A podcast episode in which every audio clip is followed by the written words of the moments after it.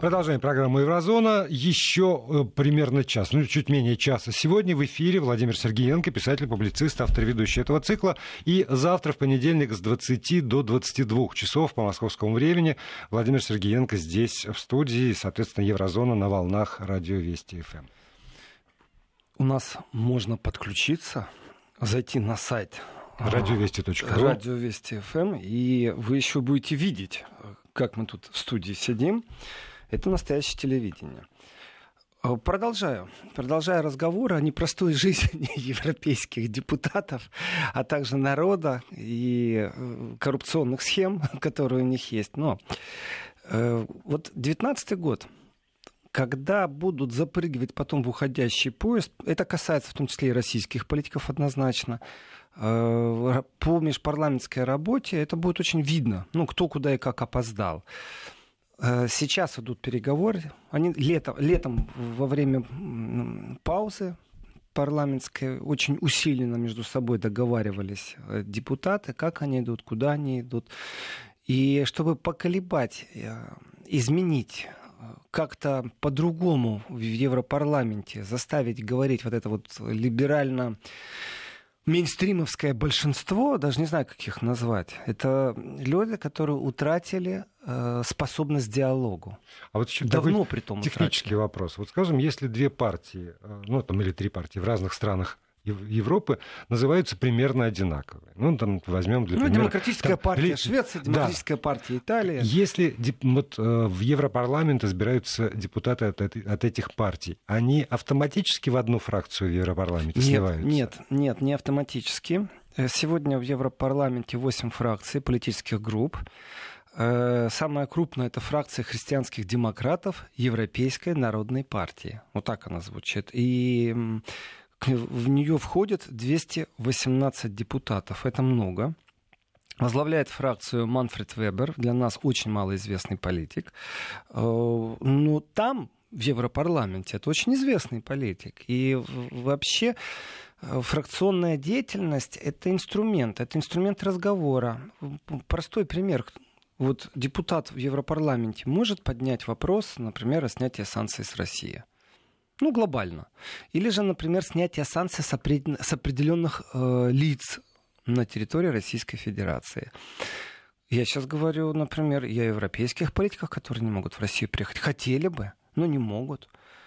А, обмен колкостями, там, посольства друг у друга будем забирать, не забирать недвижимость. Это игры внешних периметров, игры правительств, скажем так. А вот когда у тебя фракция, и это единомышленники, то зондирующие разговоры, которые вот летом начались очень усиленно. Почему? Потому что на самом деле, ну только слепой не видел, что Урбан, э, Орбан, угу. что Орбан э, находится не в правильном месте. То есть э, те депутаты, которые объединены в эту в самую большую фракцию, они по своей сути, вот, кстати, вопрос с предыдущего часа насчет э, менталитета постсоветского пространства, по своей сути было видно, что они не там. Ну, они не свои, это инородное тело, вот в той фракции, которая они есть. И э, давайте так, эти вот христианские демократы, они так себя называют, назовите там демократический союз там, меча и рогов и копыт, как угодно назовите. Вы должны договориться с людьми, близкими по духу, с депутатами, о том, что вы будете делать. Потому что фракция — это уже инструмент. Уже можно поднимать вопросы, ставить на голосование. Э, можно договариваться, обмениваться этими голосами.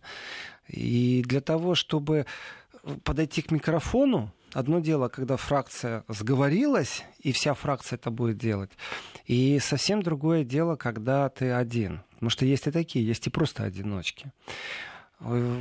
Венгерский гражданский союз, ФЕДЕС. Вот это 12 депутатов, которые достаточно очень правы, ну, вот слово популист, оно уже есть. Оно, кстати, уже не так негативно бьет, как в начале это появилось. Когда говорили популист, это воспринималось что-то, ну, не знаю, там, ужасное. Ты болен какой-то чумой. Это чума чуть ли не коричневая. И самое главное, это постоянное клеймение происходит на всех уровнях, что человек, к которому привязали популист, это значит, что он говорит что-то необоснованное, невыполнимое. И в этих дискуссиях, политических ток-шоу обязательно, да ты популист, все, значит, ты не выполнишь ни одного желания. Ты трепло. Вот кто ты, популист. Это было даже, ну, я не знаю, еще год назад очень усиленно. Сейчас в связи с тем, что итальянцы появились, которые на правительственном уровне, австрийцы, а немцы вошли в вот эти новые веяния правые в парламент, и они все популисты, популисты, популисты. Ну, конечно, тогда уже стирается негативная нагрузка, а клеймение остается, но оно не так резко бьет, как в самом начале. И э, представьте себе, что вот э, Фидес, гражданский союз венгерский, представлен в Европарламенте, а не фракция. Это значит, по договоренностям, как правило, голосуют все вместе. Они голосовали против штрафных мер в отношении Венгрии. Это удивительно. Они не должны голосовать.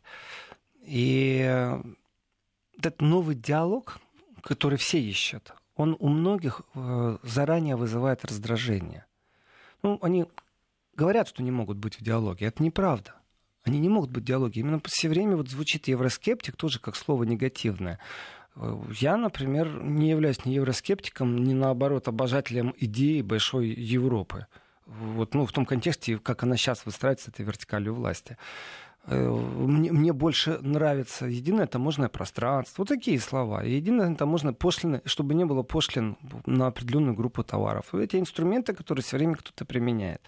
Но у нас же случился кризис с мигрантами, притом не шуточный кризис.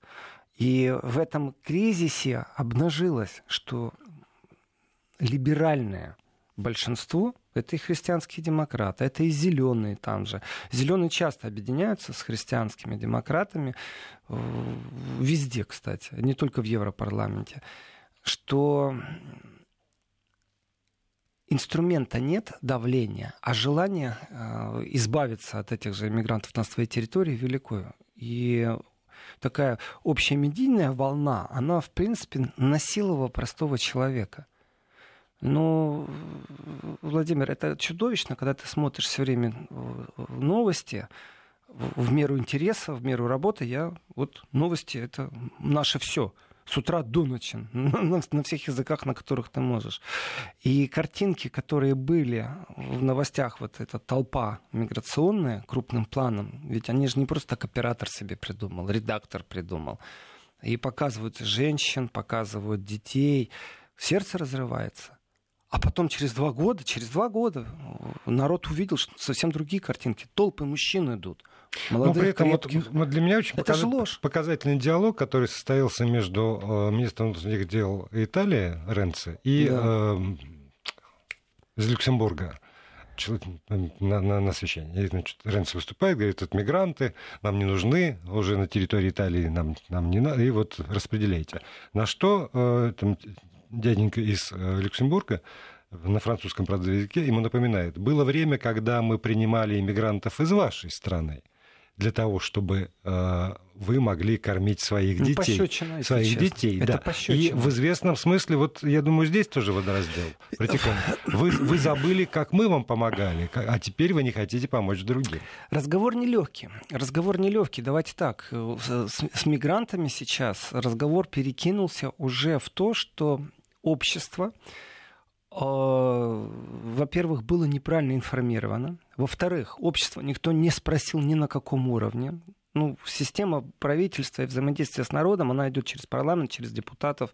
А тут никто даже депутатов не спрашивал э, что страны, которые находятся, э, скажем так, в брюссельской зависимости финансовой, они, конечно же, сами выживут они вдруг оказались тоже втянуты, никто их не спрашивал ни о чем. Вот балканский маршрут беженцев.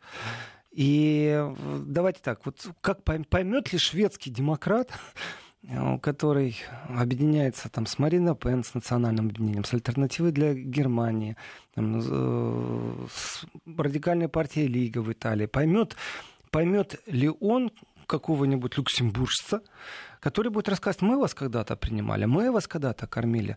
Э, я этого человека вот в живой полемике, я бы ему сказал, ты лгун. Я бы ему вернул бы эту пощечину назад. Он путает разные вещи. Он настолько путает, когда они Э, вот эти старые, зажранные европейские э, демократы, которые считают, что они луч света в темном царстве, ничего нет выше, они уже лучше всех знают, как правильно демократию управлять.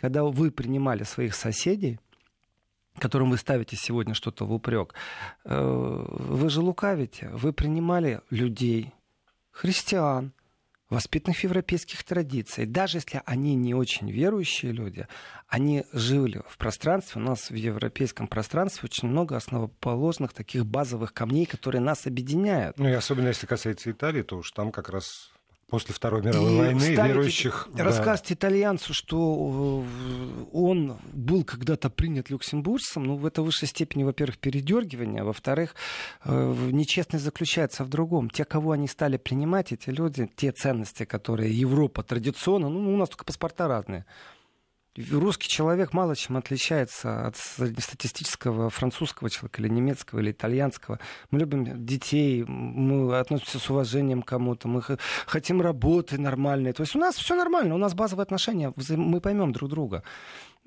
А тут приходит человек, и не один, у которого совсем другие базовые правила. Он выживал, он из войны. Это не значит, что это ему нужно оттолкнуть, просто по правилам надо было играть. И здесь, конечно же, большая ошибка, которая и дала возможность появиться таким правым партиям. Но давайте тоже так. Э, если посмотреть на национальное объединение, на Лепен семью, она существовала э, как идея, как, э, как правая идея с точки зрения симпатии там, ультраконсерваторов еще до кризиса беженцев. Просто этот кризис, он подтолкнул к тому, что люди стали видеть некоторые вещи, диссонанс, притом не только когнитивный. Ты внешне впитываешь все время информацию, что делаешь хорошее дело, спасаешь детей, а почему тогда не показали настоящие кадры? Почему в Венгрии люди видели эти кадры, когда идет толпа молодых здоровых мужчин? Притом многие из них э, были, конечно же, истощены, а многие были очень агрессивны, и такое было. А люди от войны убегают. Плевать на все. Заборы будут сноситься. И когда полиция ничего не может сделать, потому что толпа мигрантов прорывает забор, а они берут и показывают опять очередной раз э, ребенка крупным планом, понимаете, женские глаза, наполненные грустью. Ну, это же пропаганда. И вот здесь вот у них неувязочка-то и произошла, потому что то усиление правых партий, которое появилось, оно именно сыграло на том, что мы к народу ближе, и мы не стесняемся говорить э, на эту тему. Мало того, мы еще и пообещаем своему народу, что придем к власти, например, и у нас не будет больше открытых границ, мы закроем и плевать на то, что нам это все навязывают. Это же целая система была по навязыванию определенного мнения, определенного впечатления. И те люди, которые навязывали эти вот базовые догмы, они обманули народ, скажем так. И вот этот вот обман, он сегодня открыт. Но кто его вскрывал? Его действительно вскрывали во всех странах те, кого называют правыми популистами, не больше и не меньше. И именно на этом они и пришли к власти. Потому что они не постеснялись говорить правду, ни больше, ни меньше они могут нам быть 300 раз несимпатичны, потому что как молодые партии, они набирали кого попало. Эта проблема не только в Италии была, не только во Франции, не только в Германии, не только в Австрии. И не только партии, как проблема, и, когда, когда и, вдруг набирают кого попало. Да. И у них э, в этих кого попало наборах зачастую были люди, которые так убедительно что-то говорили, что нам тут же становилось чуждо. То есть вот э, именно там, в этих кругах, сплетничают, вспоминают, и они совсем по-другому могут смотреть на Холокост, э, еще на что-то. Но как только они поняли, что с такой риторикой, вот скажем, ну, э, пивнушечная риторика 1933 года баварской, они попадают под уголовный кодекс или они вылеты из парламента, то они стали заниматься чисткой в своих рядах. Они вот сейчас уже выстраивают своих политиков, которые при всей радикальности умеют себя вести в тех парламентских правилах, в том числе и в Европе. И здесь разговор очень интересен по поводу России, как выстраивать взаимоотношения, кто будет что с кого снимать и как снимать. Уже, уже понятно, что некоторые хитрые страны, которые очень много кричали о том, что Россия должна быть под санкциями, деньгами, на самом деле очень даже своих бизнесменов с удовольствием с Россией соединяли, потакали, бизнес идет, все в порядке. Но, то есть вы создали имидж, что не надо никому работать с Россией, а сами побежали впереди паровоза э, за углом спрятались, зарабатываете деньги. Ну, это же всплывает все. И здесь, конечно же, когда депутат левых немцев невъездной на территорию Украины, об этом знала единица. Единица знала. Ну, его партия знает, и то не все, наверное. Uh-huh. Я про Андрея Хунько. Что он в списках миротворец попал в Украине, и невъездной человек. А когда не впустили под такой же причине э, депутата правящей партии, от Меркель, только в Нагорном, из-за того, что он был в Нагорном Карабахе, тоже конфликтная зона, то об этом протрубили все газеты, все новости протрубили. То есть здесь вырисовывается определенная работа. Оказывается, депутаты, которые выполняют какие-то определенные депутатские поручения, фракционные, там, парламентарские или партийные, что они находятся в списках. И вот здесь вот разговор очень простой. Но если вы понимаете, что вы в списках, так зачем же вы сокращаете диалог с Россией, э, вставляя наших сотрудников, парламентариев, депутатов в такие же санкционные списки. Что, что это такое? На самом деле это не желание вести диалог, но глухота, она же появилась намного раньше. И выстраивание вот этих всех взаимоотношений, которые санкциями, без санкций, ну когда-то же оно должно заканчиваться. Каждый раз продлили, там на полгода продлили, продлили, еще раз продлят, еще раз продлят. Только контракты все равно подписываются.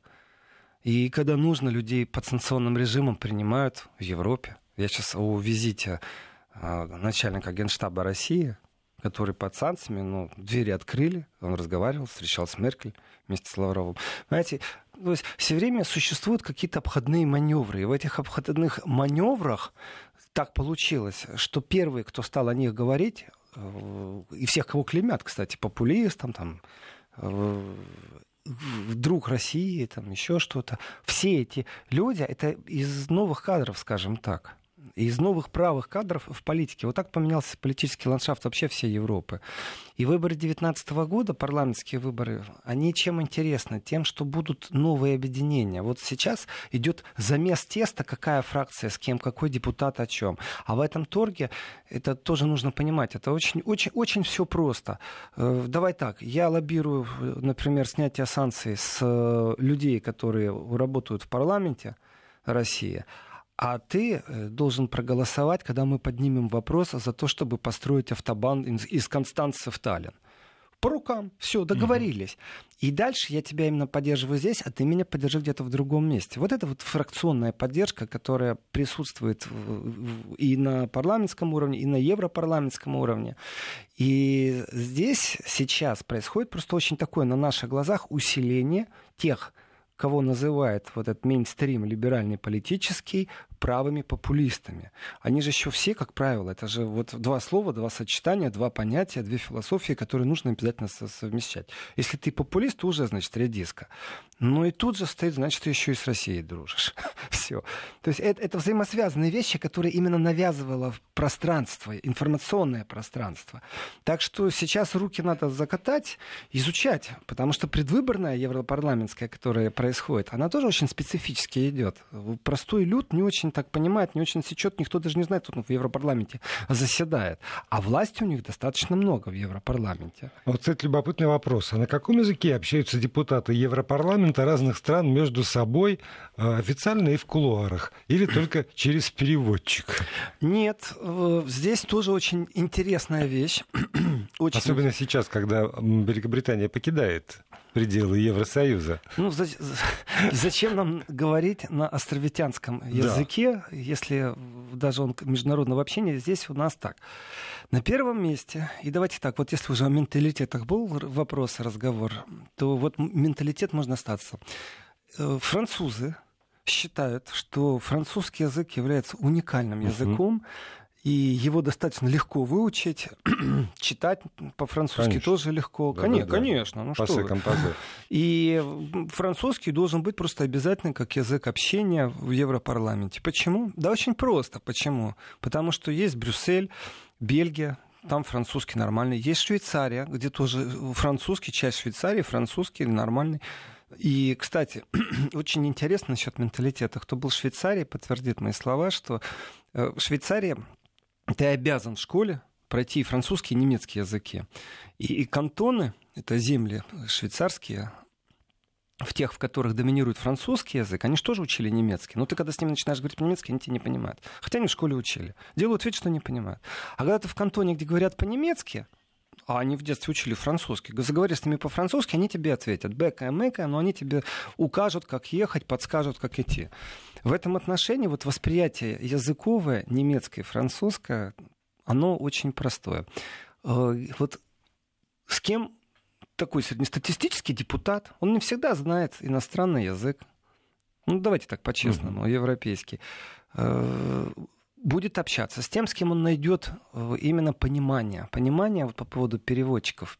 Это уже на сессиях есть переводы синхронные, слушаешь все это.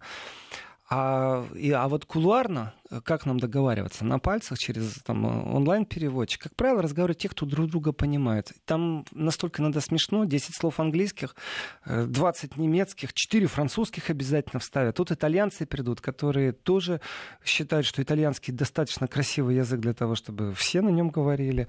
И Интересно, этом... а депутаты от Прибалтики используют русский язык? По возрасту? Некоторые, кстати, да. некоторые. Я знаю достаточно много знать депутатов, его. они даже демонстрируют знания русского языка. Но некоторые, некоторые категорически делают вид, вот он смотрит на тебя, как баран на новые ворота, и так и хочется сказать, слушай, ты баран, понимаешь, просто ты баран. И он демонстративно не будет с тобой говорить на русском языке, но это из тех людей, которые сами себе придумали миф, сами придумали страшилки, и в этих страшилках живут. То есть это именно те, которые рассказывают, какая Россия враг. Вот сразу идентификация здесь происходит. Потому что нормальный человек, он в первую очередь коммуницирует без привязки к, э, к тому, из какой-то страны, а именно по коммуникации, чтобы у нас был общий язык. Очень часто видно, как в Европарламенте жестикулируют, когда объясняют.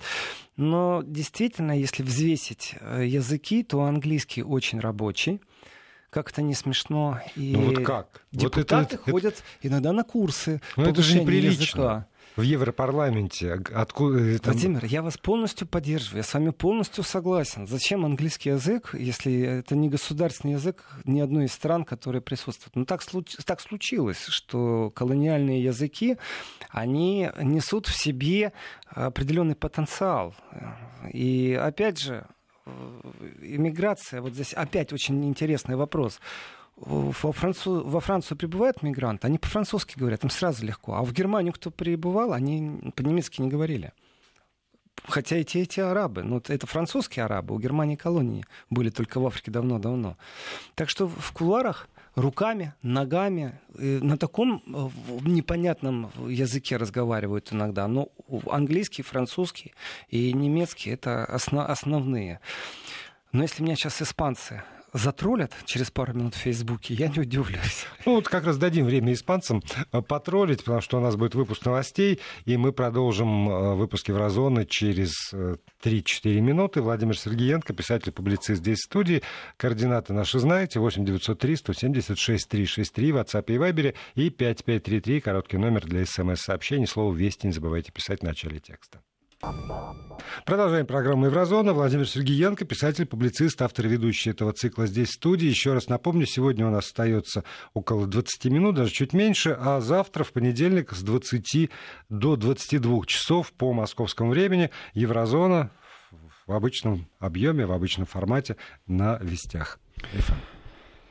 Ведь кроме вот таких интриг кулуарных, это простой вопрос, кажется, на каком языке говорят люди. Оно действительно происходит объединение. Венгры зачастую говорят на немецком языке, зачастую. Э, вот там точно наследие Австро-Венгрии. И английский язык, как рабочий язык, это, конечно, хохма, но останется. Останется. И... Ну, просто удобно. Удобно, не больше и не меньше. И э, Другое, другое дело, что по закону предоставления информации э, имеешь право получить информацию на своем родном языке, поэтому просто ты не сразу услышишь, не сразу поймешь. Но если послушать иногда речи депутатов в Европарламенте, они будут иногда очень яркие, очень такие эмоциональные.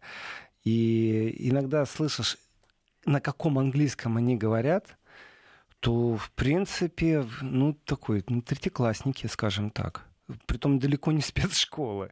Ну как могут, как могут. В этом отношении, конечно, подготовился, сказал, но перевод идет, и то, что очень важно, есть же еще и бюрократическая работа. Не все, что говорят, иногда и бумаги очень важны. Письма, обращения, вот важные вещи. И в этом отношении, э, в принципе, проблем нет. Все языки рабочие, у них все в порядке. Другое дело, вот сейчас в Варшаве ОБСЕ собирались, и рабочие языки какой? Английский. Э, ну, замечательно ну, как есть, по-другому не, не, вот не, вы, не вырвешься из этого.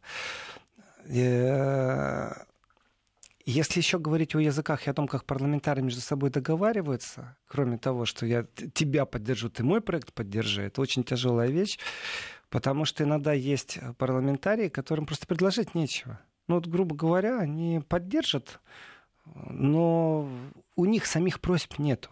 И тогда они придумывают определенные варианты. И есть группы интересов. И здесь тоже очень интересная вещь — это присутствие большого капитала.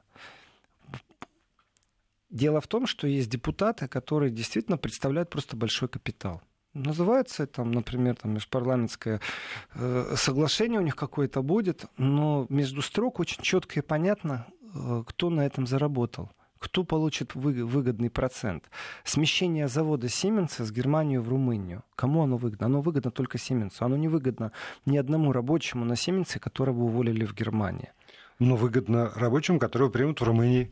Да, кстати, да. А Сименс еще кассирует э, за это европейские деньги. А есть депутаты, это самая, самая лучшая категория депутатов, это те, которые убежденные философы. Они считают, их избрал народ, и вот он должен отстаивать интересы своего народа, своего избирателя. И в этом отношении есть идеи, которые, ну, они не очень актуальны. Но зеленым сегодня предлагать в Европе правительственные стандарты настолько сильны, вот в городах, во многих городах Европы, и судебные решения о том, что дизель может въехать в город, не может дизель въехать. Ну, вот эти все правила с фильтрами дополнительными, с катализаторами дополнительными. Ну, хорошо, но это уже все правительство, суды решает. Поэтому идея зеленых, она как такова, она ну, не очень кому-то интересна. А вот э, правые, которые говорят, нас избрал народ, потому что надоело, что им врут все время, в этом отношении это люди, которые... Это вот новое такое европейское политическое событие, с которым нужно жить. И тоже правда жизни здесь... Ну, не всегда нужно выстраивать работу именно с узкой прослойкой тем, кто громко декларирует, что они хотят там сотрудничать с Россией. Работать надо со всеми партиями, со всеми фракциями, потому что пересечение может произойти совсем непонятном месте. Именно вот э, по профсоюзной линии, по трудозанятости, по переносу большого капитала в какую-то другую страну. И здесь не всегда знаешь, кто твой союзник. Кажется, что левые сегодня с нами ну, мало работают, а завтра выяснится, что это будет единственный союзник. А, потому что они в рамках солидарности смогут организовать поддержку профсоюзную там, забастовку, например. Э, и в этом отношении инструменты, которые применяются, они достаточно сложны, и ты все кулуары не услышишь. И в этом отношении вот есть определенная тенденция поддерживать тех, кто декларирует ярко, вот мы там за Россию, например, или наоборот, мы там за США. Это ошибка. Я хочу уйти немного из лингвистического пространства. У нас э, замечательная вещь, которая произошла благодаря поведению политическому поведению Трампа, это вся проблема, связанная с Ираном. И в этом отношении Иран уже не шутит практически. Я не могу сказать, что это угроза, но это факт, перед которым э, уступает Европа, и механизмы сдерживания достаточно слабы, потому что предложить не может э, толком Европа хорошую защиту. Э, сейчас глава МИДа Ирана дал интервью Шпигелю, и Мохаммад Джавад Зариф призвал просто вот это все-таки крупное издание, сильное, призвал Евросоюз ну и практически, наверное, всех участников, э, кто имел отношение э, к тому, чтобы подписали договор с Тегераном, вот все, что связано с разработкой ядерной проблемы, что, в принципе, ребята, а давайте-ка мы вернемся к теме компенсации. Э, если вы действительно решили противостоять США, поддерживать наше стремление сдерживать развитие ядерной программы, то давайте будем говорить о компенсациях. Это очень важный момент. И э, Европа, она в данном контексте является даже, даже не субъектом политической игры. Пассивность европейская, которая существует в этом вопросе, она, ну, вот это и есть бюро, бюрократическая брюссельская манера ведения любого дела.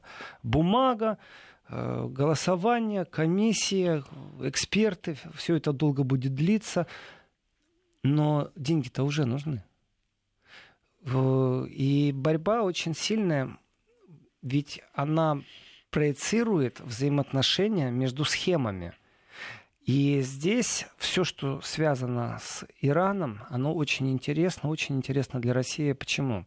Да потому что э, придумали-то давно уже закон, по которому компенсация должна быть. Это не так, что вот сейчас вот первый раз его придумали.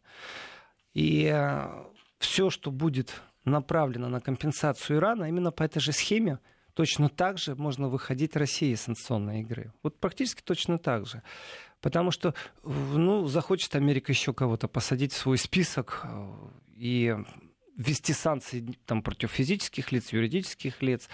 И давайте так, уже китайские банки чувствуют на себе настолько сильно присутствие Америки и давление Америки, что некоторые операции, китайские банки, именно потому что они могут попасть под санкции, они некоторые операции просто не производят.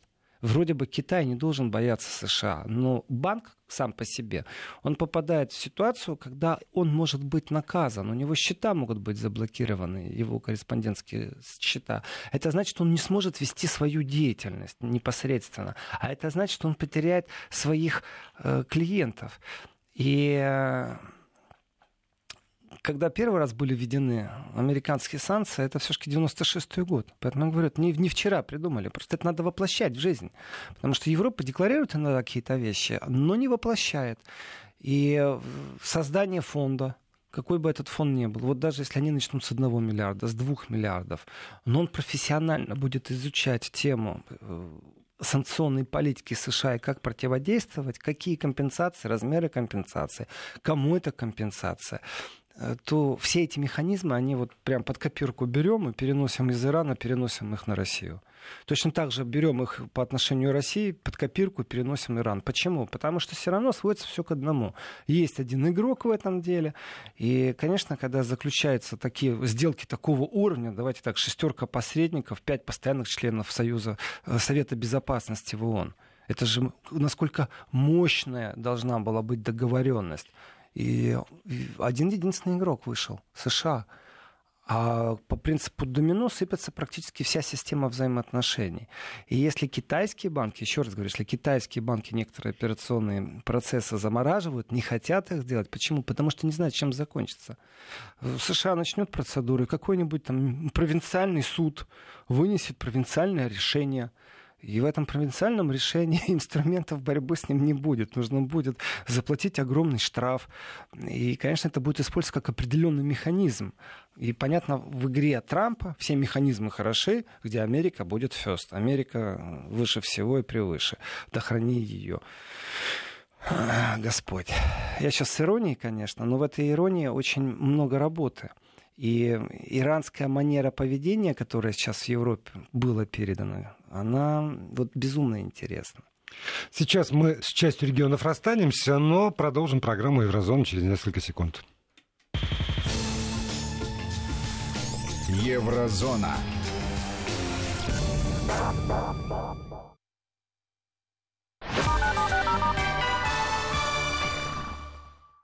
И продолжаем программу «Еврозона». Владимир Сергеенко здесь в студии. У нас с вами 8 минут остается до финала сегодняшней программы. Еще раз напомню, завтра с 20 до 22 по московскому времени на волнах Вестей э, эм Владимир Сергеенко снова с Еврозоной санкции, которые были в отношении Ирана и которые есть, они вот то, что приостановлено, то, что не приостановлено, что вначале вступило, потом не вступило. Давайте так, очень просто. Автомобильный сектор Ирана – ну, он есть или его нет? Мы, может, и не знаем о его существовании, но он есть, автомобильный сектор. Торговля золотом. Э, ведь у Ирана нет особых ресурсов, и на рынке ноу-хау его с новыми технологиями не увидишь. Поэтому классика жанра. Золото, э, автопром для внутреннего рынка. Ну и понятно, нефтепродукт. Что может сделать в этом случае Иран? Ну, то есть обратиться и попросить партнеров европейских дать денег, что ли? вести торговлю дальше, то, в принципе, Европа-то не против. Просто Европа не знает, что в этот момент делать и как это делать, как вывести собственные банки из-под удара. И в этом отношении, конечно, э, единственное, что может предложить Иран, это на самом деле, это шантаж. Если вы не сможете нас охранять от санкций, от того, что Америка захотела вышла, захотела зашла в какое-то договорное пространство, то давайте мы тоже по-честному. Мы на что соглашались? Что мы не будем обогащать Иран, уран. Если мы его обогащаем, то вы вводите санкции. Но вот мы его перестали. А получается, что все равно мы под санкциями. То есть и так плохо, и так плохо. Ну а тогда потому мы начнем. Что, потому что Трамп не верит. Вы ну, говорите, у нас что у всех пере- свои проблемы, у Трампа а тоже. на самом деле не перестали. И все Именно... говорят, перестали, а он говорит, а я не верю. Вот именно поэтому, именно поэтому звучит вопрос о компенсации. И именно поэтому Европа сейчас слышит Джавада Зарифа практически как шантажиста. Он говорит о том, что если вы это, по крайней мере, так преподносится. Если вы не компенсируете, то расскажите, почему мы должны наши процессы как-то останавливать. Вперед, обогащаем уран. И я так скажу, после того, как глава иранского МИДа по Европе поездит и объяснит, как уран будет обогащаться, посмотрим, как государство Израиль начнет ездить по Европе чтобы у Ирана не было ни в коем случае ядерного оружия. И не только по Европе, за океаном. Разговор очень тяжелый. Но в этом разговоре, вот прямо на наших глазах, рождаются определенные механизмы. Эти механизмы начинаются в Европарламенте, в создании фондов, в банках. Это правительство, притом э, в данном случае далеко не Юнкер, и далеко не Туск будет э, решать определенные вопросы. Здесь вот нужна инициатива. И эту инициативу не так много лидеров может проявить. Ее может проявить Меркель, ее может проявить Макрон. И ни тот, ни другой не побоятся действительно сейчас жестко покритиковать США, Трампа. Им это на руку будут, э, проявят свою суверенность. Но нету пока механизма Хотя на бумаге все задекларировано. И разговор о компенсации тем, кто потеряет, это разговор о миллиардах. Это не так 10-20 миллионов, это 300, 500, полмиллиарда. Это огромные деньги. И э, когда выходом из компании, договорящей, между собой договорившейся, ставится вообще весь процесс под угрозу, то кто-то должен перенимать ответственность. Вот кто-то должен заявить, хорошо, мы готовы вот работать вместе с ООН, с Россией, с Ираном, э, без США. Вот этот кто-то, это кто? И э, тоже зачем юлить? Правду нужно говорить. Сколько фирм сразу ушло из Ирана в тот момент, когда было объявлено о санкциях? Европейских фирм. Они просто исчезли. Сколько сделок порешили закрыть в тот момент, когда узнали, когда вступают в силу американские санкции? Сразу вы себе представить не можете, какие потоки денежные шли. И что в одну сторону, что в другую. И в 96 году, когда ограничительные меры тогда первый раз были приняты это было связано с Кубой, с Ираном, с Ливией. Вот тогда разра... разрабатывался закон о компенсациях. Но на практике, ну вот, у нас сейчас на практике он должен вступить в силу. И здесь у кого-то есть надежда, что Европа не станет подчиняться приказам США. Это была цитата. Это Зариф так выразил. Это надежда Ирана при разговоре с Европой. Здесь очень интересная дипломатическая игра, и в этой дипломатической игре э, есть тоже определенная технология. То есть объявить Европе, что она совсем не суверенна, даже если это через журнал «Шпигель», потому что она подчиняется, и здесь слово, приказам США. Он тоже играет определенными словами. И, ну, давайте, с точки зрения суверенности, это неприятно, когда тебя обвиняют в том, что ты подчиняешься приказам. И вроде бы как Европа не подчиняется, ну вроде бы как. Но если вы не подчиняетесь, давайте деньги на бочку. Вот весь разговор этот политический можно свести к этому. А нету денег, Не можете придумать схему, по которой вы себя защитите. И вот здесь вот европейцы находятся в состоянии ступора.